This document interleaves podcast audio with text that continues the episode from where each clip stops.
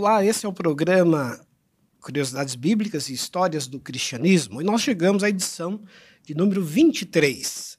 E nós temos feito dentro da série do programa uma série bem específica sobre o dia a dia dos nossos professores, aquilo que nós estudamos aqui na FTSA.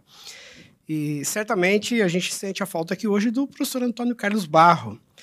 O AC, por razões pessoais, não pôde estar presente nesse programa, mas ele estará certamente na próxima edição e a gente vai tentar aqui substituí-lo. Claro, não é fácil substituir o AC, mas a gente vai tentar minimamente aqui ocupar esse espaço.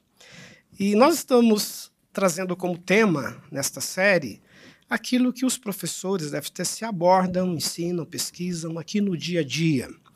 E hoje nós recebemos o professor Jonathan Menezes, que fala e publica, leciona sobre o tema da espiritualidade. E é sobre isso que a gente vai tratar nesse programa, nesse bate-papo, nessa conversa, bem informal aqui. E desde já, Jonathan, eu queria agradecer a sua presença e dar uma palavrinha aqui a quem nos acompanha, para a gente falar um pouquinho de espiritualidade e história. Poderia se apresentar, falar um pouquinho da sua caminhada até aqui. Tá bom. Eu agradeço, primeiramente, né, dou um, um olá aí para quem está nos acompanhando.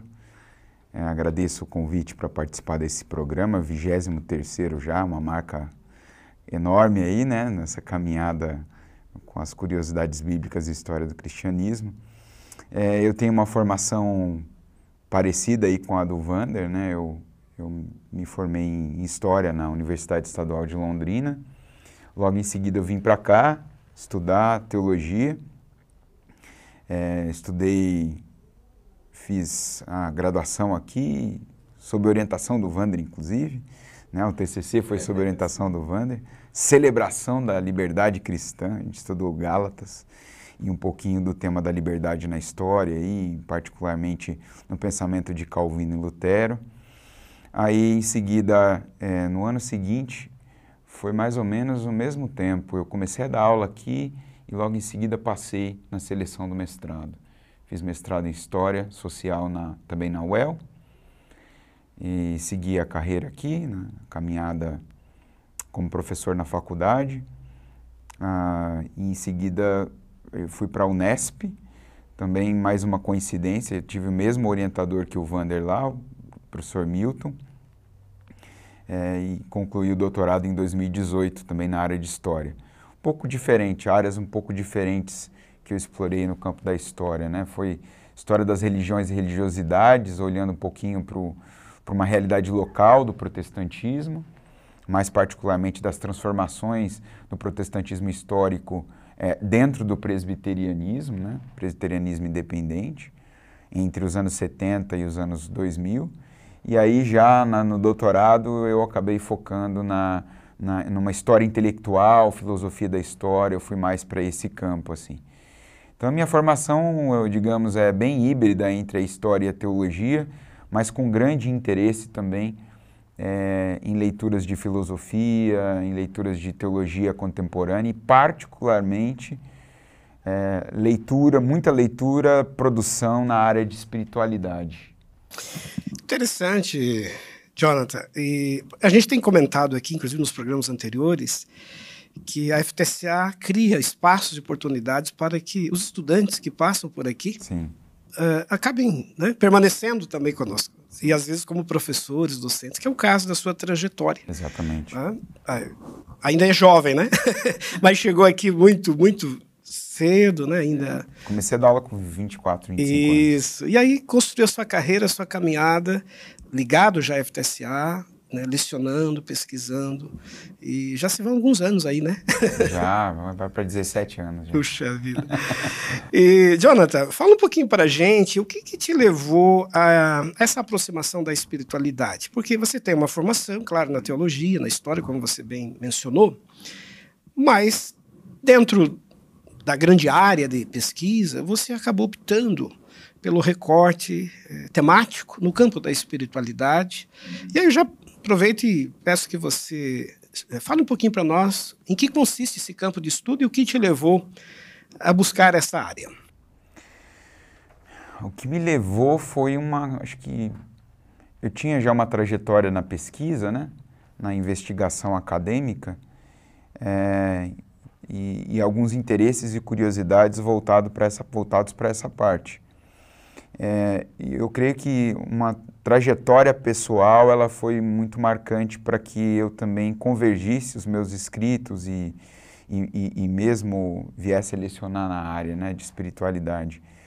É, lendo particularmente né, os alunos que, que passam por aqui, que fazem graduação em teologia presencial online, sabem que eventualmente eu vou falar sobre esse autor, né, um, um teólogo católico chamado Henry Nouwen, que, que teve uma grande, é, cujos escritos teve uma grande aceitação, digamos assim, ecumênica. Né? Foi um autor muito lido, tanto por, por cristãos católicos quanto por cristãos evangélicos ou protestantes, dado o caráter cristocêntrico dos seus escritos. assim. Então, é, foi assim que eu fiquei, que eu me tornei familiarizado com a obra dele, ainda como estudante de história e depois de teologia. É, eu já comecei a ler tudo que eu podia da obra desse autor e é, na época ainda do movimento Aliança Bíblica Universitária que eu participei, é, oferecer alguns, algumas oficinas, cursos já baseadas nessas leituras do Henry Nouwen, né? E a partir dele eu fui ampliando o leque de leituras na área de espiritualidade até que comecei a escrever a respeito disso e os, e os textos naturalmente foram convergindo com esta área. É, os meus livros, quase que todos, com exceção da publicação que eu fiz no ano passado, da, da tese de doutorado, é, são na área de espiritualidade.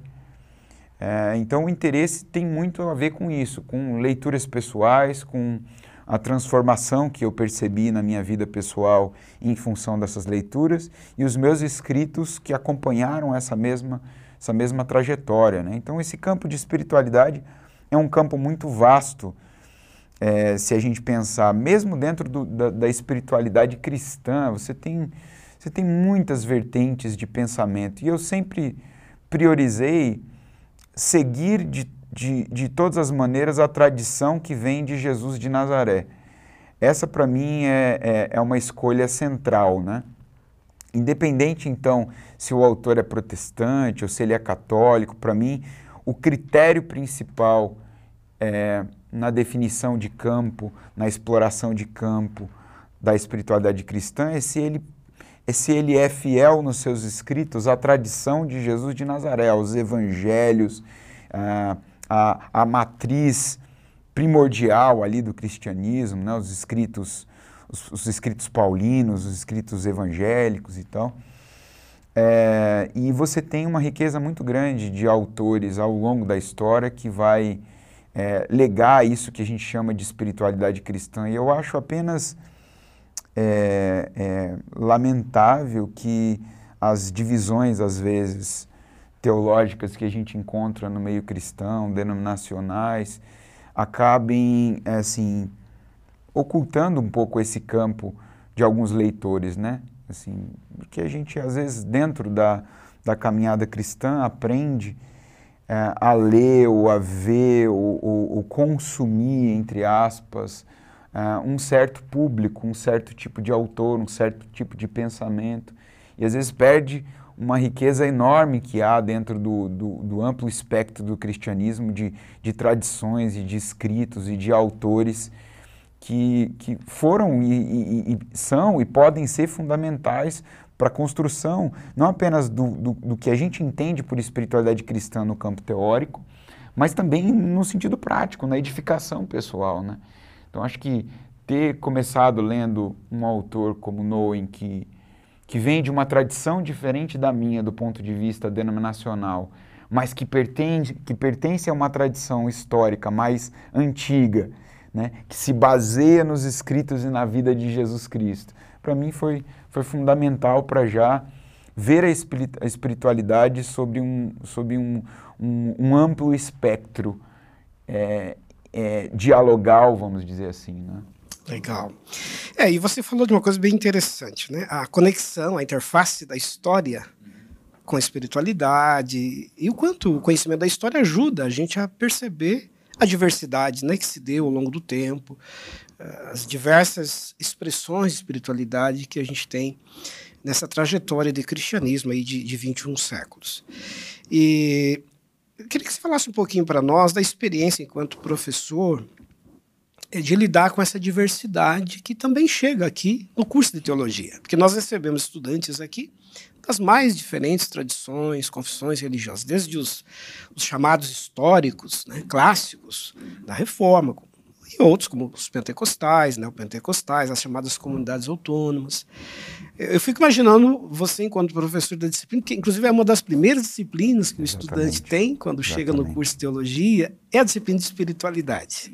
Então, fala um pouquinho para a gente dessa, desse desafio de lidar com essas expectativas, com todo esse cenário plural, diverso, o modo como a FTSA também busca tratar de forma respeitosa essa diversidade, e o quanto a história ajuda a, a construir essa compreensão mais respeitosa. Se você pudesse falar um pouquinho da sua experiência enquanto professor pesquisador nessa área. É.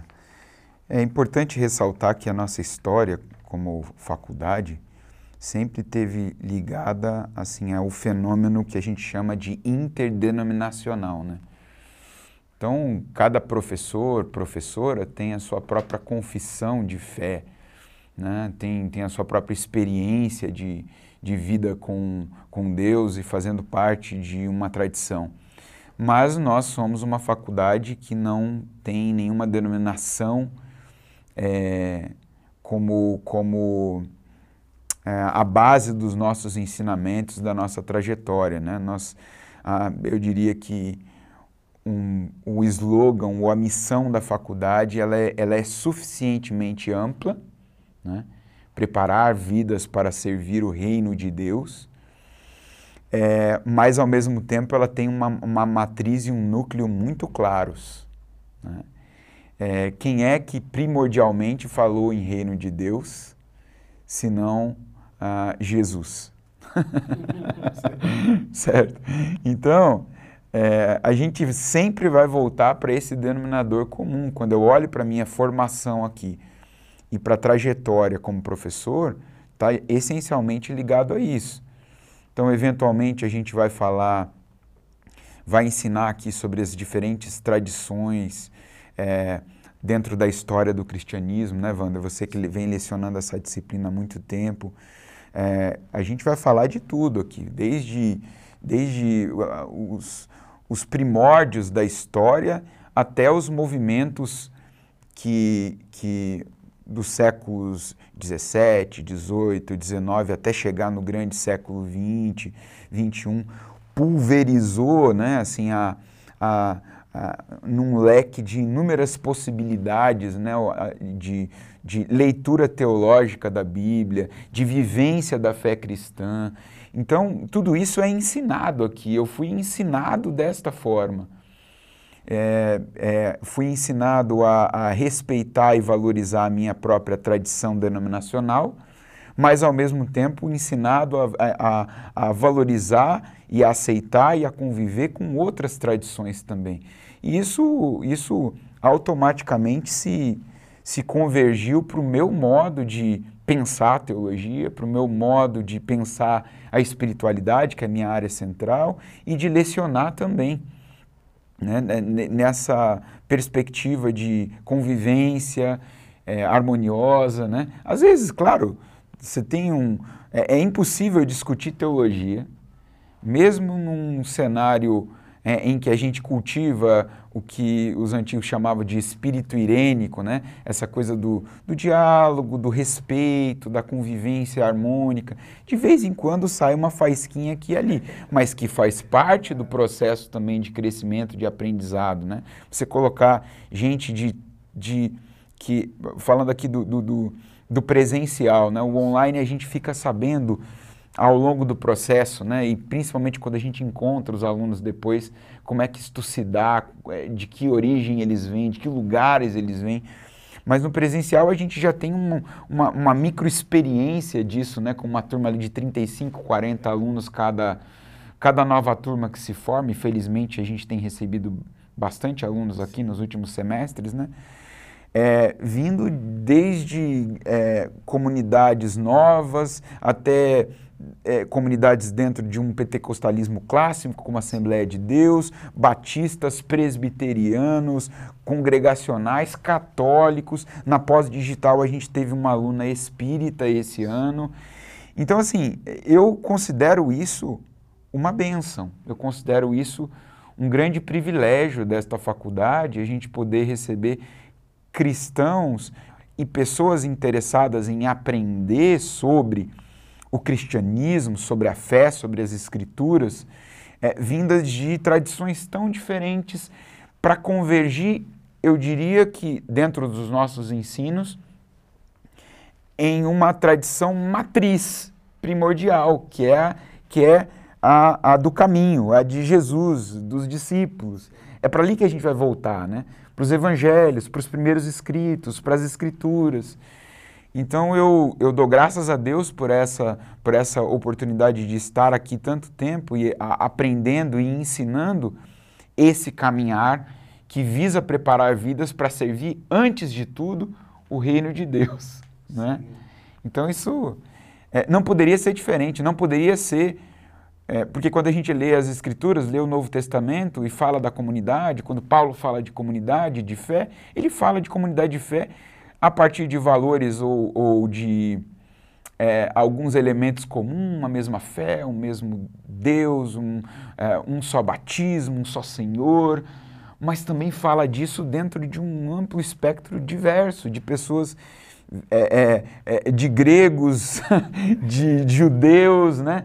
É, de modo que, até em função dessa convivência e da identidade comum para a qual eles se voltam, que é aquela que eles vão adquirindo em Cristo, daqui a pouco a gente já esquece que, é, e aqui dentro isso acontece, né, Wander? A gente esquece que, que ela é assembleiana, eu sou presbiteriano, que ele é batista e que ela, entende, vem de uma outra, de uma outra comunidade ou recente. É, como entendo eu que tem que ser na, na caminhada do reino de Deus. Troca de experiências, esse Exatamente. convívio, que os próprios estudantes aprendem Sim. o dia a dia a respeitar é. e a se complementarem, né? Porque o reino de Deus é, é diverso, é plural. É. Há uma unidade, mas as funções e as vivências são, são muito plurais. Legal, interessante. Para quem está nos acompanhando, né, não tem ideia do que é o nosso dia a dia aqui, uhum. nesse convívio com tanta diversidade que configura o, o campo religioso brasileiro mais contemporâneo. É, pela história da FTCA, nessas três décadas, já passaram estudantes de mais de 40, já próximo de 50 denominações diferentes. E, e é uma troca muito rica né, dessa, dessa diversidade. É, Jonathan, vamos aproveitar, né? Porque a gente está aqui diante de um historiador também, é, e trazer algumas coisas aqui da história, né? Da história da igreja, história do cristianismo, para linkar isso com a questão da espiritualidade. É, quando a gente vai, vai voltar às origens, aos estudos mais, é, mais antigos da, da fé cristã, da sua vivência, nós nos deparamos com aquele momento da história em que determinados cristãos optaram por deixar o convívio da sociedade e optaram né, pelo deserto, os chamados pais do deserto, as mães do deserto. É, inauguraram um momento na história da igreja de, de isolamento, de vida, é, enfim, comunidade, uma forma alternativa de espiritualidade. Então, eu queria que você falasse um pouquinho para a gente é, por que cristãos, em dado momento da história, optaram por esse tipo de vida mais reclusa, que papel isso teve na história, que importância isso também tem na trajetória do movimento cristão. Bom, é preciso primeiro lembrar né, que é, essa migração para o deserto, é, embora tivesse uma motivação nova naquele momento, lá pelo século IV depois de Cristo, que é a institucionalização, é todo o processo né, político, religioso, que envolveu a institucionalização do, do cristianismo. Né, e eu costumo dizer que o cristianismo tal qual conhecemos não nasceu, não nasceu institucionalmente com Jesus e os apóstolos, mas com Constantino e depois com Teodósio. E é importante que, é, em momentos tão chave da nossa história como o que estamos vivendo, a esta altura, no século XXI, né, que nós nos recordemos disto. Nós nos recordemos disto que a gente volte para as histórias dos evangelhos e se relembre de onde é que a gente veio primordialmente, quais são as nossas raízes primordiais. Porque a tendência é muito grande de a gente confundir a religião imperial, a religião do palácio, com aquela com aquele movimento simples que começou lá com, com, com Jesus e os apóstolos, mas que vem de uma tradição anterior também. Então, por isso que eu digo que lá no século IV teve uma motivação nova, mas nós estamos falando de um, de um caminho antigo. Né? Quem estuda a história, é, o contexto histórico, social ali do surgimento dos primeiros cristãos ou mesmo da vida de Jesus, sabe né, que ah, dá conta de relatos de que Jesus antes de, de iniciar o seu ministério, esteve no deserto. Né? Aprende, ele foi um aprendiz da espiritualidade do deserto. É, e eu acho que é fantástico, por exemplo, se você. Não precisa. É, é interessante a gente estudar história por isso, a gente estudar o que autores do cristianismo antigo escreveram, né, como, como Flávio Joséfo, um, um autor importante para é, a gente entender como naquele período já existiam relatos ou percepções fora daquilo que a gente lê nos relatos bíblicos e que, e que atestam muito do que a gente encontra nos relatos bíblicos. Mas se a gente pega, por exemplo, os capítulos 3 e 4 do Evangelho de Lucas, ali você já vê muito claramente a ligação de Jesus com o deserto. E que não é só a ligação de Jesus e João Batista com o deserto, mas de toda uma tradição que vem do próprio povo de Israel que passou pelo deserto, dos profetas que viveram à margem ou viveram uma espiritualidade desértica também, no sentido de que não era a espiritualidade do centro. Eles precisavam falar a verdade aos poderes, precisavam falar a verdade a, a, ao à religião estabelecida e aos poderes estabelecidos. É, e os capítulos 3 e 4 de Lucas, para mim, são centrais porque mostram isso, né? Quando é, o, o, capítulo 3 começa dizendo assim: quando o poder estava centrado nas mãos de Fulano, Beltrano, Ciclano, aí foi citando, né? A banda da cidade, ele foi citando a turma toda. Herodes, é, foi citando o, o, o, próprio César, foi citando Pilatos, Anás e Caifás, foi, foi dando quadro de quem que estava com, quem tinha o poder naquele momento. E aí em seguida fala, e no entanto a palavra de Deus veio a um homem que estava no deserto, chamado João Batista, né? É, então isso para mim, quando eu leio esse texto, eu não consigo não ser efetivamente, não ler hoje a política, não lê hoje o caminho de espiritualidade, é, senão daquela forma, senão marcado por isso. E aonde, e aonde Jesus vai? Ele não vai para aquele centro. Ele vai lá. Ele vai lá para a voz do que clama no deserto, né? ele vai lá para o João Batista, possivelmente tendo já uma, uma, uma, trajetória ali, né? com os essênios, né? É, se fala sobre isso, né? Jesus é, se juntou a esse grupo dos aprendizes espirituais do deserto. É, Lucas diz no capítulo 4 que ele passa um tempo ali no deserto, antes de iniciar o seu ministério, é tentado ali, e são tentações. É, é Lucas 4 é maravilhoso para a gente explorar as tentações do, do ministério também, né, da, da caminhada cristã. É, e também depois Jesus se, se identificando tradicionalmente, não com o templo ou com o palácio, mas com os profetas. Ele abre o livro do. Quando ele vai à sinagoga, ele abre o livro do profeta Isaías e diz que aquela profecia se cumpre sobre ele. Então é esse, é esse fenômeno que aqueles chamados padres, madres do deserto, pais e mães do deserto no século IV, é, recorrem a esse fenômeno, a essa tradição, a esse caminho conhecido, eles recorrem quando eles se veem acuados por um cristianismo que começa a perder de vista as suas raízes, começa a se aliar aos poderes de tal maneira que eles olham e falam assim: bom, eu preciso, eu preciso manter a minha fé. Eu, e, e, e, o deserto, então, é esse caminho, não é um caminho de fuga.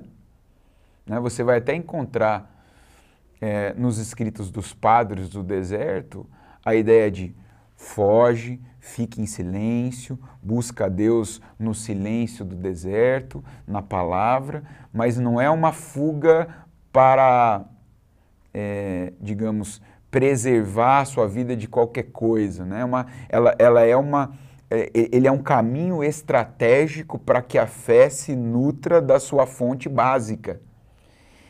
Né? E, e eu diria que esses caminhos, como dos pais do deserto no século IV, é, eles foram fundamentais ao longo, caminhos marginais, caminhos alternativos de busca de Deus. O deserto sempre foi um caminho alternativo, uma via alternativa, para que o cristianismo chegasse a, neste tempo ainda, ainda vivo, não apenas do ponto de vista institucional, né?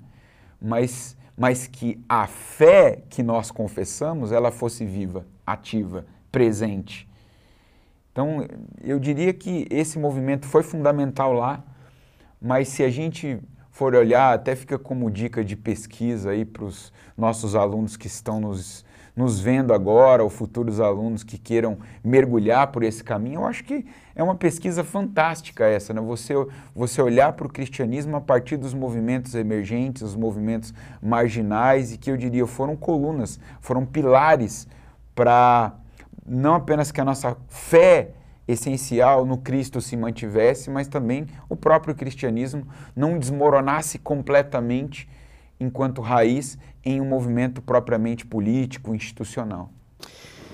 Riquíssimo isso, John, que você está trazendo para gente e é, quebra né, uma visão, às vezes, preconceituosa que a gente tem de que os monges, os que foram para o deserto, se isolaram, se alienaram de tudo. Uhum. E ao contrário, né, você está dizendo que eles mantiveram ali vivo um, um projeto de, de, vida cristã. E quando a gente vai ver para, né, vai estudar a história do mundo medieval, todo esse período, a gente percebe atuações em diferentes áreas desses que foram viver a espiritualidade fora da grande instituição. É, na área, por exemplo, do estudo, né? as grandes bibliotecas que nós temos no tempo da Idade Média, as produções, as traduções, os escritos. Na área da saúde, né? muitos desses monastérios se transformaram em casas de misericórdia, né? de acolhimento de pessoas doentes, desvalidas, é, casas de amparo idosos, órfãos, pessoas desassistidas daquela sociedade que foram encontrar, é, no âmbito dessas comunidades do deserto, um lugar de, de amparo e de acolhimento. Então, é, acho que isso é interessante para a gente pontuar. A espiritualidade não é algo desconectado do mundo, da vida, das questões concretas. Pelo contrário. Né? É, eles foram viver a fé cristã, porque a espiritualidade cristã, pelo que você bem colocou aqui, ela tem essas implicações práticas. Uhum. É, é, um relacionamento com o sagrado, com o divino, mas que tem que ter né, a dimensão terrena, do cuidado do, do, próximo e do outro. E acho que a espiritualidade monástica traz isso para a gente. Né? Então, na área da, da, educação, na área da saúde, na área social, é, acho que isso ajuda a gente a pensar também os nossos tempos, né? Porque às vezes há uma imagem de espiritualidade como uma coisa absolutamente transcendente, fora dessa dimensão terrena, e você trouxe para a gente exemplos de como que isso se aplicou de forma né, transformadora nesse tempo e nesse contexto. Sem dúvida, e a gente olha para os escritos bíblicos e a gente vê esse movimento já em Jesus, né? Esse movimento da, da busca pelo silêncio, por estar só com Deus, mas ao mesmo tempo como isso se reflete na sua missão, na sua vida, no seu relacionamento com, com o próximo. Os, os mosteiros serviram muito para isso também. Eu diria que o monasticismo ocidental, oriental sempre tiveram esse, esse fator de transformação mesmo do cristianismo, de os grandes movimentos de renovação anteriores à reforma protestante e até mesmo dentro da reforma protestante nascem de monasticismo. Se a gente lembrar mais ou menos ali na época contemporânea a Lutero, que era um monge, que era um monge. Viveu no monastério. Exatamente, que lia muitos desses autores da tradição espiritual, como Mestre Eckhart, que também vem da mesma, mesma origem. É, se a gente pega mais ou menos naquela época de Lutero, você tinha é, dentro da ordem dos carmelitas dois autores monges, uma monja e um monge. E aí ele é, é, é, radical essa, esse exemplo histórico, porque era a Teresa de Ávila, lá na Espanha. Teresa de Ávila e o seu discípulo João da Cruz. Ela era a é, tanto que depois foi considerada doutora da igreja, né? Ela, ela foi funda, os, os, a, a, atuação dela foi fundamental para que é, o cristianismo tivesse vivo, a fé cristã, a experiência espiritual daquelas, daquelas freiras a quem ela ensinava, né? Nos, nos mosteiros, foi fundamental. E a gente tem registros disso, né? Se você ler o livro Castelo Interior ou Moradas, da Teresa de Ávila, é fantástico para perceber como, como a, ela se dirige, a, ela usa uma linguagem de uma experiência mística que, portanto, resiste à linguagem, resiste à, à nossa capacidade de dar conta do que foi, mas ela, ela procura uma linguagem didática, uma linguagem da época para ajudar aquelas irmãs a, a quem sabe ingressarem, caminharem a partir dessa experiência. E não diferente também João da Cruz. E eles foram pessoas perseguidas. Eles, eles criaram a Ordem dos Carmelitas Descalços, que já é uma, uma espécie de variação ou dissidência da Ordem dos Carmelitas, uma, é uma reforma. É uma reforma. Então, quando a gente fala de reforma, a gente não só pensa na reforma protestante. A reforma protestante, e a gente estuda isso na sua disciplina, a reforma protestante é uma das é uma variação importantíssima. A gente fala mais dela porque ela foi a que gerou ruptura, né? a ruptura entre o catolicismo e o que veio a ser conhecido depois como protestantismo. Mas isso não significa que reformas anteriores ou concomitantes não aconteceram. Né? Isso se dá a partir dessa matriz monástica. Né? Interessante, né, né João? E você falando aí, me vem à memória a própria proposta de Francisco de Assis, que aí pelo século XIV inaugura uma outra perspectiva até da vida monástica, que é de sair, não ficar mais né, na clausura, no isolamento, mas ir para as ruas. Então é uma espiritualidade agora urbana, com as cidades que estão ressurgindo, e é de convívio nessa sociedade. E aquela famosa frase que a gente costuma citar, que acho que representa bem quando ele diz lá: pregue o evangelho, anuncie o evangelho e, se preciso for, use também as palavras. Né? Pregar com as obras, com a vida. E até um relato muito interessante da história, que uma vez Francisco de Assis e os demais que estavam com ele, trabalhavam com ele, faziam um trabalho né, assistencial, doentes, enfim, as pessoas desvalidas na, naquele mundo europeu que está se recompondo, pós-feudalismo e tudo mais.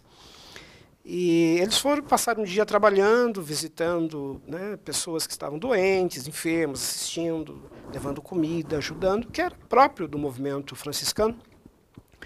E ao final do dia, ao retornar, alguém perguntou a ele: Mas nós fomos àquele lugar, aquela vila, e nós não, não pregamos, não fizemos nenhum tipo de sermão, de discurso. E Francisco de Assis teria respondido: toda vez que nós demos de comer, toda vez que nós ajudamos a curar aquelas feridas, oferecemos o agasalho e o amparo, nós estamos fazendo né, vários sermões. Então, acho que essa é a essência né, que vem da vida monástica, de uma espiritualidade com implicações muito práticas. E você trouxe aí para gente também, e aí eu já pego um gancho para colocar isso, do lado protestante, a gente também tem exemplos assim muito interessantes nas próprias é, variantes que o protestantismo terá, como é o caso dos chamados morávios, né, os uhum. moravianos, que também vão formar uma comunidade ali no século XVII e que vai, de alguma forma, vivenciar uma espiritualidade muito intensa, não é? Sim, os moravianos, Das pietistas. né? pietistas. Tem- a gente tem textos que estão a, a nosso alcance ou disponíveis para nós e que, e que a gente pode ler e já nos dão uma ideia é, de que tipo de espiritualidade a gente está falando quando a gente fala desses movimentos do século XVII, por exemplo, né? Sim. Tem um livro chamado Pia Desidéria, né? que é fantástico ali. Você, você vê aí descrito ali o que, que, se, que se trata da espiritualidade pietista, né? essa coisa de, de buscar a Deus através da oração, a oração e a palavra, a, a, a íntima relação com Deus através da oração e da palavra, que são coisas que até hoje fazem parte da nossa espiritualidade, do nosso dia a dia cristão, independente se. Eu diria que principalmente no, no ramo protestante, né? Quer dizer, é, é, é muito mais comum você encontrar essa ligação íntima com a palavra de Deus no ramo protestante do que no ramo católico. Mas eles vêm de uma mesma raiz. Sim. Eles vêm de uma mesma raiz. É que os desenvolvimentos histórico-teológicos deram conta de que, bom, os protestantes tiveram, em função dessa ênfase lá no começo, lá na, lá na ruptura, de que é a palavra que a gente tem que obedecer, de que é para a palavra de Deus que a gente tem que olhar, que a, nossa, que a autoridade da nossa vida vem das Escrituras e não tem uma autoridade maior, é que ali se estabeleceu para nós essa, esse vínculo íntimo e esses movimentos posteriores que vieram até mesmo como forma de renovação do protestantismo, já, né? Um século depois, dois séculos depois, eles vêm para recordar isso, recordar que a palavra ela não é, é o, o, respeito ou a dignificação da palavra, ela não se dá apenas no campo do estudo intelectual, racional, confessional do ponto de vista da confissão e da doutrina, mas, mas da experiência, experiência também. E é muito interessante, no caso aí, né, os pietistas, no âmbito da comunidade moraviana, é, para quem está nos acompanhando, Morávia é uma região da grande Germânia, né, que no século XVII abrigou uma comunidade de cristãos, por iniciativa do, de um conde chamado Nicolau Zinzendorf, que tinha lá uma propriedade grande, um tipo de uma fazenda, e doou esse espaço para que ali se formasse uma comunidade cristã. E ali eles fizeram um trabalho é, riquíssimo também em termos é, sociais. Como a gente estava dizendo, acolhiam pessoas perseguidas, né, doentes, idosos, órfãos. Nos tempos de pestes, que as cidades não queriam os seus doentes, ali eles desenvolveram estratégias para tratamento dessas doenças. E fizeram um trabalho muito interessante no campo missionário, né, João? O Paul Pearson, que é um missiólogo bem conhecido, ele chega a dizer que os morávios, os irmãos morávios, enviaram mais de 40 mil missionários pelo mundo. Então, isso que você estava dizendo é muito interessante. Quer dizer, é uma espiritualidade muito intensa, de leitura, é, eles criaram um movimento de oração, a história diz lá que oraram por mais de 100 anos, de forma ininterrupta. Né? Você tem ali o local de oração, a chamada torre de oração, que eles mantinham simbolicamente, em que diariamente alguém orava ali. Mas é, uma espiritualidade não desvinculada do trabalho missionário, da preocupação com a missão no seu sentido pleno. A missão integral de cuidado daquelas pessoas e também de expansão pelo mundo. E pegando um, um, ainda um gancho disto, John, eu vou, eu vou reproduzir aqui duas questões que o professor Antônio Carlos deixou. ele não veio ao programa hoje, mas ele deixou duas perguntas aqui que ele pediu que eu fizesse a você. E você já tocou um pouco nessas questões, mas se pudesse talvez detalhar um pouquinho mais para quem está nos acompanhando. Ele diz assim: o que é a lectio divina e como ela é feita? E uma segunda questão que ele coloca: o que é a espiritualidade da hora silenciosa, né? um momento a sós com Deus, versus a espiritualidade do caminho? Como é que vocês que trabalham bastante com a temática da espiritualidade lidam com esses, né, esses momentos, essas práticas, essas experiências? Se pudesse falar um pouquinho para a gente. A lectio divina é lectio, leitura divina, né? leitura divina. É como se tradicionalmente se, se traduz essa expressão. Né? É, a gente vem falando da espiritualidade monástica e é, e é na espiritualidade monástica, é na espiritualidade dos pais do deserto e mesmo dos pais da igreja, é, que vai se compondo um tipo de visão de, de, de leitura da palavra, ou que nós chamamos de leitura devocional, que ficou conhecida particularmente dentro da espiritualidade católica, mas não só ali. Você vai encontrar nos textos do, por exemplo, James Houston, que é um autor de espiritualidade contemporâneo, é, protestante. Ele vai falar sobre, sobre a Lectio Divina. É, o Richard Foster tem um, um, um texto é, fundamental, eu diria aí, um dos, dos, dos, grandes textos, grandes clássicos de espiritualidade do século XX, está Dentre eles está esse texto do Richard Foster chamado Celebração da Disciplina. Ele vai falar sobre a Lectio Divina ali também. É, que consiste em quatro etapas, né? Usando as, a própria, o próprio segmento ali do Lectio é Lectio, a leitura, o meditácio, meditação, Horácio, oração, e contemplácio, contemplação. Então envolve, é, é uma leitura da palavra, é uma leitura orante da palavra, mas é uma leitura orante da palavra em que eu não apenas leio a palavra, eu convido a palavra a me ler. É interessantíssimo isso, porque é, é quase como que uma, uma, uma, um convite a que o verbo se faça carne, esse exercício espiritual. Ou seja, não apenas eu leio a palavra intelectualmente, mas eu oro aquilo que eu leio, eu deixo que aquilo que, que, que eu estou lendo me ore também, fale comigo também, entre em mim também, que é o ato propriamente da oração, da, da meditação, né? da, da contemplação. A tradição contemplativa utiliza muito a Lectio Divina, porque ela envolve esse processo em que eu leio, falo, oro, mas que também há processos não necessariamente verbais que acontecem no meu interior nesse, nesse processo. É quando a palavra ela também se faz carne, é quando ela se encontra com. É, ela entra no interior, eu deixo que ela entre. Então há, há uma necessidade de, de silêncio para isso, há uma necessidade de um, um certo espaço, um certo tempo de meditação, né? A gente tem uma ideia de oração, às vezes, de que se você vai ficar ali 10 minutos, 20 minutos, 30 minutos, 40 minutos ou mais, é falando. É falando. E tem hora que tem dimensões de nós que a palavra é ela não comunica. Tem dimensões da minha alma, da sua alma, que são incomunicáveis que são indecifráveis é, e que a linguagem não dá conta. E é por isso o silêncio. Né? Você falou da hora silenciosa. Isso. Por isso que essa hora, esse momento com Deus, a, a prática do silêncio é fundamental. Por quê? Porque no silêncio, ao invés de falar, eu deixo que Deus fale. Eu deixo que a palavra se encarne. Eu deixo que a palavra fale eu deixo que aquilo que estava lá no interior, de certo modo oculto, venha à tona. Se não vier, não é possível a transformação. E é por isso que o silêncio, às vezes, a gente diz, é um silêncio ensurdecedor.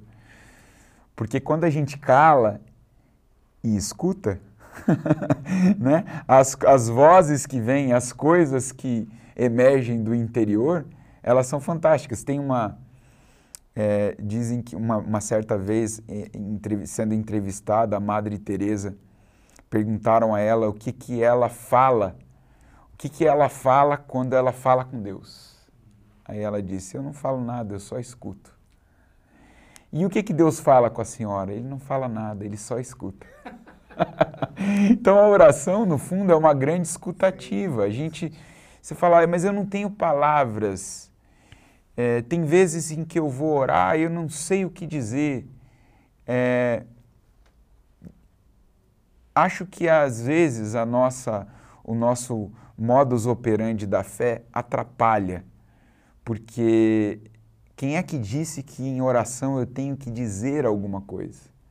Nem sempre eu tenho que dizer algo, nem sempre há nada para se dizer. O apóstolo Paulo, em Romanos 8, usa uma, uma, um, uma imagem maravilhosa para isso, né? Que ele fala assim: o que, que a gente vai dizer diante dessas coisas? Ele começa a falar de coisas maravilhosas, o que, que eu posso falar? Às vezes a palavra me falta, às vezes o que eu tenho dentro de mim são só gemidos. E o grande lance que ele coloca ali é que o Espírito Santo vem e pega esses gemidos, essa palavra que não sai, essa palavra muda, e ele leva a Deus como gemidos inexprimíveis. Né? Então, às vezes, parece que a nossa oração está morta porque não tem palavras, mas não a do Espírito em nós. Isso eu estou aqui literalmente citando um diário do Henry Nouwen. Não, às vezes a minha oração, ele fala, às vezes a minha oração está morta, parece que está morta como uma pedra, mas não a do Espírito em mim. O Espírito ora em mim, o Espírito ora por mim, o Espírito traduz aquilo que eu não consigo dizer. E mesmo aquilo que eu digo e não digo de uma maneira adequada. Né? Ele fala, a gente não sabe como orar. E há uma interligação muito grande desse momento, dessa hora, desse, dessa vida, né? porque a vida de oração ela não é feita de momentos devocionais, ela é uma vida, eu costumo dizer na minha comunidade, quando incentivo as pessoas a orar por determinadas razões, que a gente carregue aqueles motivos e aquelas pessoas no coração. Porque é isso, a gente está em trânsito, eu vim de casa para aqui, para a gente gravar esse programa, daqui a gente tem reunião à tarde, o nosso dia é corrido dessa maneira. Nem sempre nós, nós temos o devido tempo, essa hora ou duas horas, mas a gente pode carregar os motivos e as pessoas no coração. A oração do coração, ela é fundamental também. E isso na vida ativa. Isso, isso interfere diretamente no modo como eu me relaciono com as outras pessoas, na espiritualidade do caminho. A espiritualidade, não há uma outra espiritualidade que não seja a do caminho, a da caminhada. Porque eu não, eu não paro, eu estou vivendo. O grande lance é como incorporar, então, essa hora silenciosa, esse momento, esse momento ou esses momentos ou esse esse o meu respirar no compasso do respirar divino. É o espírito de Deus sendo convidado conscientemente a fazer parte dos meus atos, do meu dia a dia. Isso é a espiritualidade do caminho. E é por isso que é, é fantástico o exemplo que você deu do, do, do, do Francisco de Assis, porque isso é radicalmente evangélico. Radicalmente evangélico. Às vezes, é, é, foi importante a gente citar esses exemplos também, Wander, porque é, eu tenho até condições de dizer isso para os nossos estudantes que estão assistindo e para outros que podem se tornar nossos estudantes. É por que a gente volta? Eles têm a ideia de que monge, monja, monastério é coisa só do catolicismo mas eles já existiam antes que o catolicismo, o protestantismo, essa divisão existisse. Eles fazem parte da nossa tradição, fazem parte da nossa história. São princípios. São princípios. E o que a gente tem que usar como critério para aquilo que a gente vai ler e do que a gente vai beber é: Cristo é o centro? Cristo é o centro? O Evangelho é o centro? Então pronto. Muito bom, riquíssimo isso, John. E o nosso tempo passa muito rápido, né? Nós já estamos caminhando aqui para o final, mas eu tenho ainda pelo menos duas questões aqui que não posso deixar de, de fazê-las. É, a primeira é que você falasse um pouquinho para nós dos, dos temas emergentes, né? Daquilo que a própria espiritualidade hoje vem, vem né? trazendo para novas reflexões o mundo contemporâneo, com toda essa complexidade. E, e também o quanto a teologia, e particularmente aí no subcampo da espiritualidade, busca diálogos com outras áreas, né? ou a psicologia, outras áreas, enfim. Que você falasse um pouquinho para nós desses novos espaços em que a espiritualidade se faz presente hoje, uh, transcendendo as próprias cercanias da, do que é eclesiástico, às vezes, né? Sim, do que é o espaço da, da religião. Religião, sim. Essa, essa é mais começar a responder a tua pergunta com essa distinção. É, os movimentos religiosos, por assim dizer, as religiões constituídas, elas, antes de serem constituídas como, como tais, elas nascem de uma experiência. Experiência de um povo, uma experiência comunitária, experiência de indivíduos que andaram com Deus, que aprenderam de Deus que, que falaram e viveram a partir dessa experiência. Então, eu diria que a espiritualidade, tal como um caminho, uma vivência, uma experiência, ela é anterior à religião constituída. E ela é o que mantém lá na raiz, lá na base, essas religiões. O que acontece é que ao longo do tempo as religiões elas vão por meio do instituído, do ritualizado, do que é verbalizado, do que é contratual dentro de uma, de uma instituição religiosa. Ou seja, a gente crê de certo modo, a gente congrega de certo modo, a gente cultua de certo modo. É que você tenta, é, como de, usando aqui uma linguagem do Roger Bastide, domesticar o sagrado domesticar o vento, que sopra onde quer, que, né, segundo João, na vida de um espírito, que somos nós. Nós somos. O, o Teilhard de Chardin dizia que nós não somos seres humanos tendo uma vida espiritual, nós somos seres espirituais tendo uma vida humana. Então, o espírito, o espírito que habita em mim, que se move em mim, que se move além de mim, me leva a um caminhar espiritual. Então, naturalmente, por esta razão, a espiritualidade é um tema muito mais aberto do que é, muitas vezes, a religião, para o diálogo, para interfaces, para conversas. De modo que hoje a gente pode falar de espiritualidades. É claro que aqui a gente foca principalmente na espiritualidade cristã. Mas não é porque a gente foca na espiritualidade cristã, ou seja, ela é a nossa base, Cristo, o Evangelho, esses movimentos né, que fazem parte da nossa tradição, são a nossa base, que nós estamos fechados neles. Então, não é porque eu estou fechado com Cristo que Cristo me coloca dentro de uma caixa. Não. É, o Evangelho é a abertura para o mundo.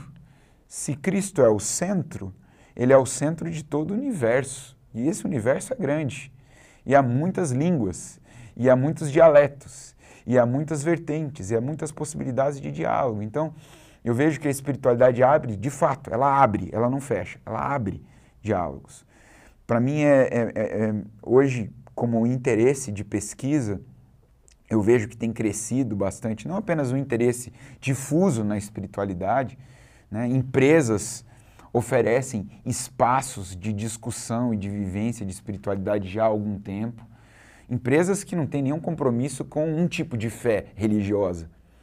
Então, hoje já não é mais nenhum impeditivo, por exemplo, que pessoas que sequer creiam num, num Deus, um Deus monoteísta, um Deus islâmico, um Deus cristão, é, tenham uma espiritualidade. Nós temos escritos já de algumas décadas, especialmente nos últimos 20 anos, de ateístas filósofos ateístas falando de espiritualidade.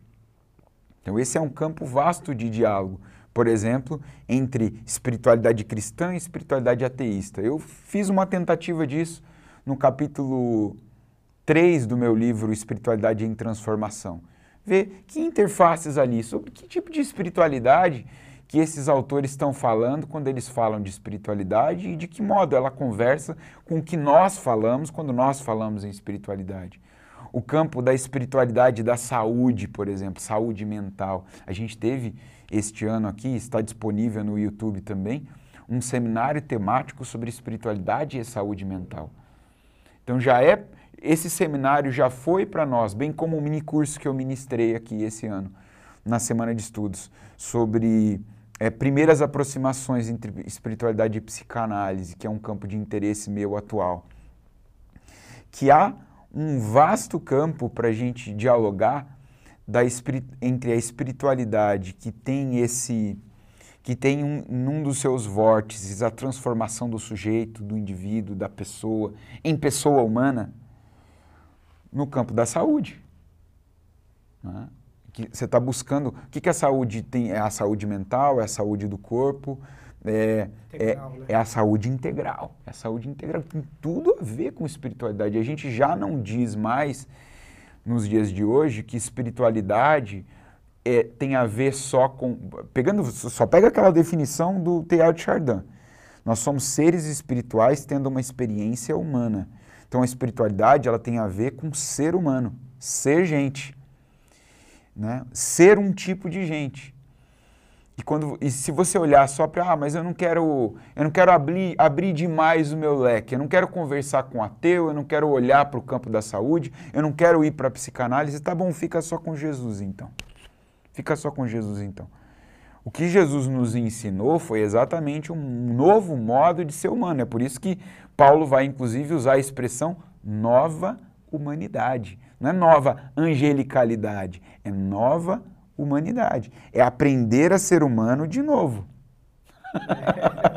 aprender a ser humano de novo. Então, por que que dentro dessa tarefa que Cristo nos colocou, que o Novo Testamento nos coloca, de aprender a ser humano de novo, ou seja, o que eu entendo é qualquer caminho, seja ele de interface, de pesquisa e de diálogo, que me instrua, que me ajude a ser humano de novo, é um caminho possível de diálogo no campo da espiritualidade. Então a saúde hoje é, eu diria que um será um nos próximos anos pós-pandemia, pós-eleições de 2022 e toda essa loucura que a gente está vivendo como sociedades, é, eu diria que é um campo promissor aí de diálogo para a espiritualidade, mas não diferente também a política. Não diferente também a política. Envolve a todos. Envolve diferentes setores, áreas, né? né? E, John, já para terminar, né? O nosso tempo está acabando ali. É, uma última questão que eu queria então deixar, e aí você poderia compartilhar com quem nos acompanha, a importância da espiritualidade para a formação do líder, que vai lidar também no dia a dia com, com as tensões, com uh, enfim, determinadas exigências. Em que sentido estou dizendo? Você tem um livro com um título muito instigante, né? Humanos, graças a Deus. Né?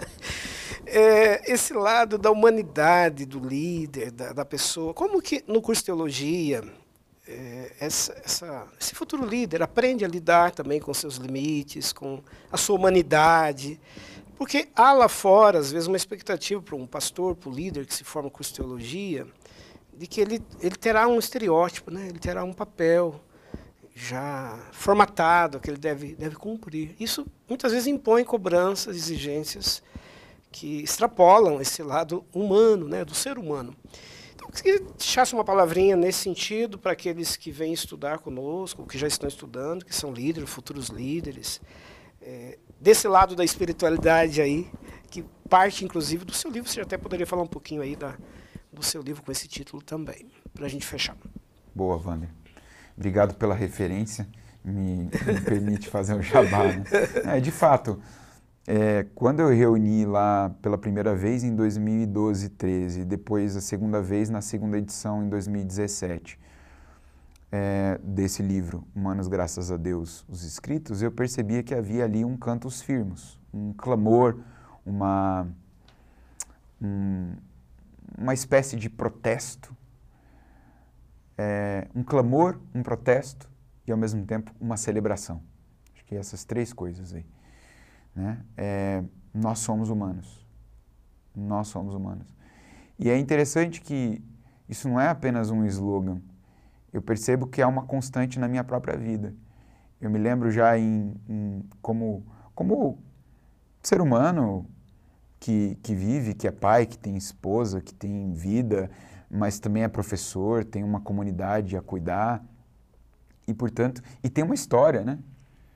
Tem uma história, cada um carrega uma história nos ombros e, e a gente não é e nem se torna é, novo humano ou humano de novo a parte dessa história, mas reconhecendo, se aprofundando nela, né? aprendendo dela, transfigurando. Não tenho como transfigurar o passado se o passado me domina. né? Se ele está inconsciente em mim, me domina. Eu preciso me conscientizar desse passado para não ficar preso a ele. Eu vejo às vezes essas coisas, pessoas dizendo assim: ah, mas eu não vivo de passado. Ninguém vive de passado, a gente vive o presente. Mas ignorar o passado seja do ponto de vista da, da história, né? o nosso passado como nação, o nosso passado como seres humanos, o nosso passado como igreja, o nosso passado como indivíduos, é ser dominado por ele.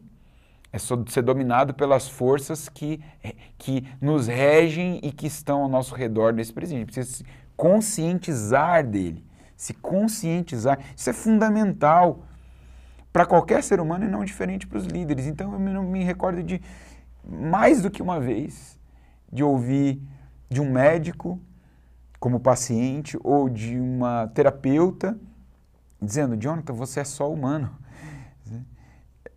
Você é um ser humano. E isso, isso cair como uma, quase como uma nova notícia realmente, eu sou um ser humano. Por quê? Porque a gente se esquece. A gente tem que performar no mundo da vida, e os líderes mais ainda, né, uma certa espiritualidade, uma certa fachada, uma certa autoridade, que a cultura cria como expectativa em relação a nós e faz com que a gente se esqueça que a gente tem fragilidades, né, que às vezes a gente adoece, que líder também tem depressão, que líder também precisa cuidar, cuidar da sua alma para poder cuidar dos outros. Então eu diria que é o exercício da espiritualidade nas suas diferentes interfaces e particularmente com a saúde, com, com a terapia, né? Foi a gente, o Silvério vivia falando aqui nos, nos corredores da FTSA, façam terapia, para os líderes principalmente. Eu falei, falei, eu falei para ele esses dias, eu falei, Silvério, eu sou o novo Silvério. Eu é que estou falando isso agora.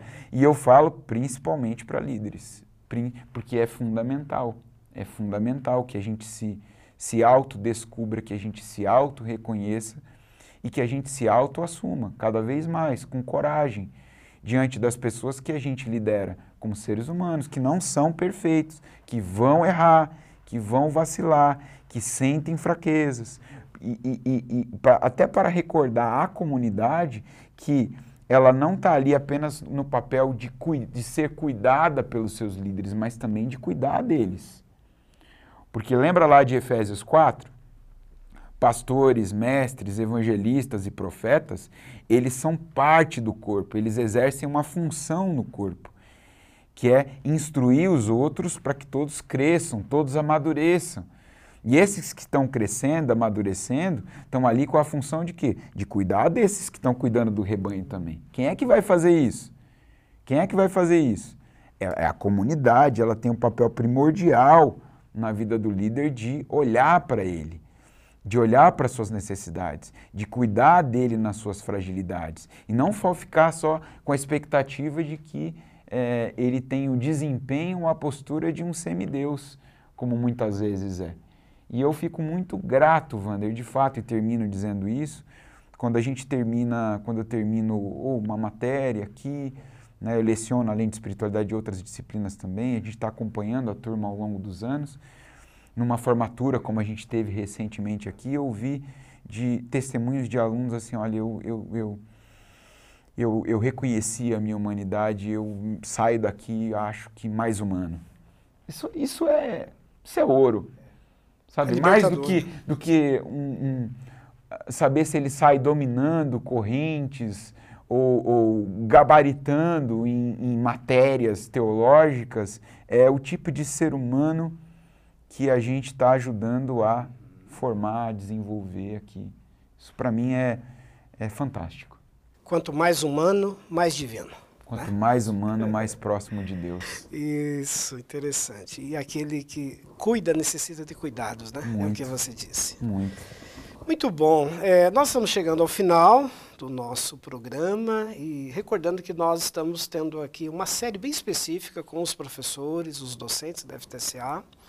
Já tivemos aqui um tema na área da música e teologia, Bíblia e teologia, teologia sistemática e agora, nesse programa, trazendo a espiritualidade. A gente queria pedir a você que compartilhasse o link, quem sabe aí com alguém da sua família, com seu líder, seu pastor, né, com outros colegas também de, de, estudos da teologia, que você divulgasse os outros programas que estão disponíveis lá também no canal, né, estão disponíveis aqui no canal do YouTube da, da FTSA. E a gente, no próximo programa, já espera ter o professor Antônio Carlos de volta, a, a sua cadeira está reservada aqui, viu? Estou aqui provisoriamente, esperamos por você né, no próximo programa. E eu queria então, Jonathan, bom, primeiro agradecer a sua presença, né, contribuindo tanto aí com o nosso programa, com esse tema, trazendo reflexões tão, tão atuais, tão pertinentes, tão importantes. E que você pudesse despedir aí de quem nos acompanha, é, falando brevemente aí sobre, quem sabe, os futuros estudantes que nós podemos receber aqui, porque o, você também coordena a nossa pós-graduação digital. Quem sabe já, ao encerrar, deixar sair um convite para quem deseja conhecer um pouco mais, estudar conosco, por meio também né, das nossas plataformas digitais. Legal. É, a pandemia ofereceu para nós uma série de, de possibilidades também, não apenas de interditos né, nos diferentes campos da vida. Aí. A gente se lembrou que a gente tem já uh, programas, aplicativos que permitem que a gente se encontre virtualmente. Né? A gente, historicamente, aqui, a gente tem pós-graduações desde o começo da faculdade. Em geral, elas eram presenciais, mas é, a, é, a gente abriu esse leque agora. E nós temos duas pós-graduações. Uma que ela já tem cursos em andamento, né, que é a pós-online, ela a gente diz é assíncrona, você você faz os cursos lá e assiste às aulas gravadas e lê as apostilas, os materiais. E a gente tem uma pós-graduação iniciamos em 2022 chamada digital, que se diferencia da online porque nós nos encontramos a cada 15 dias, a cada 15 dias virtualmente no Google Meet para aulas ao vivo. Aulas ao vivo. Às sextas, das 19h30 às 22h30 e aos sábados, das 9 a meio-dia, com intervalo para o almoço e depois das 14 às 17 horas, a cada 15 dias. São oito módulos ao longo de um ano. É, temos duas pós em funcionamento, né? a pós de Bíblia, Interpretação e Comunicação e a pós que o Vander e eu desenhamos juntos, porque é a nossa área, de História do Pensamento Cristão. Então, eu posso testemunhar, nós lecionamos nesse curso, eu posso testemunhar assim que as turmas saíram muito satisfeitas dessa experiência, com muito mais assim coisas boas para falar do que limitações. As limitações a gente vai corrigir para o ano que vem. Mas assim, tem uma turma inclusive que saiu com expectativa de que a gente lance um outro curso, que eu não vou dizer ainda qual é, mas é na área de Novo Testamento, alguma coisa assim é, porque eles têm interesse de continuar, não apenas de, de, de é, concluir agora com muita alegria, mas assim, quem sabe fazer uma próxima pós-graduação já com a gente digital, porque a experiência para eles foi maravilhosa. A turma aqui se reunia aqui, eles vão vir, fizeram questão de vir para a nossa graduação, para a nossa formatura no ano que vem. Não era obrigatório para eles, mas eles querem ter contato com a escola querem se reunir aqui, como demonstração do quão significativo foi para eles essa experiência ao longo desse ano. Né? Então fica aí o meu convite para que você acompanhe é, a divulgação desses cursos na nossa página no Facebook, no Instagram ou mesmo no nosso site, né, ftsa.edu.br. Acompanhe lá a, as informações. Você já pode já fazer a sua pré-matrícula lá para o ano que vem, vai começar possivelmente em março nesses dois cursos e no próximo que a gente vai lançar. Ótimo. Então chegamos ao final do nosso programa e queremos renovar o convite para que você esteja conosco aí né, na nossa próxima edição, trazendo aí a marca histórica aí de 24 programas e temas diversos continuarão sendo abordados aqui por outros convidados. Então fica a você o nosso abraço e estaremos em breve juntos novamente.